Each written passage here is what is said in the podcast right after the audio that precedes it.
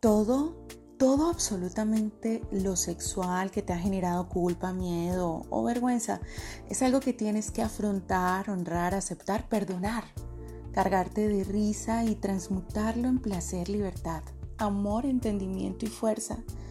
Pero ¿cómo? Si hubo algo que reprimiste y en algún momento o en el fondo sentiste placer y eso te genera culpa, perdónate. El sexo es placentero y somos seres 100% sexuales. No te arrepientas, honrate, respira profundo y suelta. Aunque sea difícil o incómodo, agradece cada momento. Es entrenamiento y aprendizaje. Gracias a eso, hoy eres quien eres. Toma conciencia de tu sexualidad no intentes llenar un vacío con sexo sin sentido. Trata cada encuentro que sea sexualmente como algo único y mágico. Entrégate en cada ocasión como si se tratara de la persona que más amas en el universo. Pero no esperes nada. El apego y la expectativa solo contribuyen a la vergüenza y la culpa. Reconoce y honra el placer que recibes y también el que das. Reconoce el sexo como una meditación que te conecta con el universo. Esto no significa que tenga que ser un santurrón o aburrido o una santurrona o una aburrida. Todo lo contrario, hazlo desde un lugar de amor en servicio a ti y a tu pareja o tus parejas sexuales.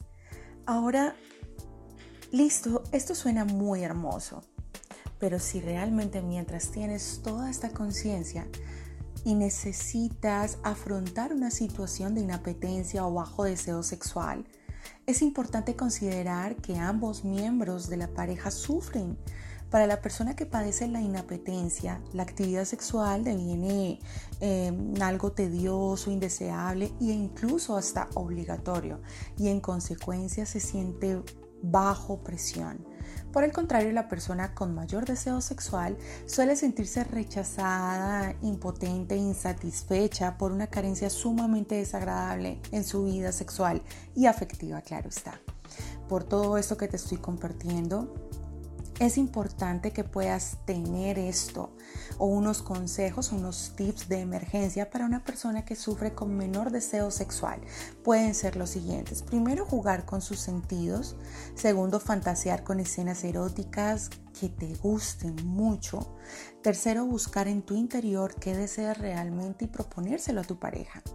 Y los objetivos que pueden ser para las personas con mayor deseo sexual son practicar el autoerotismo como un valor erótico, trabajar la comprensión de esa realidad. Una pareja no puede satisfacer todas nuestras necesidades sexuales. Y por último, buscar el modo de mejorar la cohesión con la pareja. A pesar de lo doloroso que pueda resultar su inapetencia sexual en otras esferas de la relación de pareja como son el ocio, la cordialidad, la confianza y compartir, a pesar del problema, un tiempo de calidad. Y por último, cuando la inapetencia o bajo deseo sexual persiste, lo más sensato, productivo y eficaz es consultar a un especialista en sexología para evitar los efectos colaterales que tiene una relación de pareja con problemas sexuales de larga duración.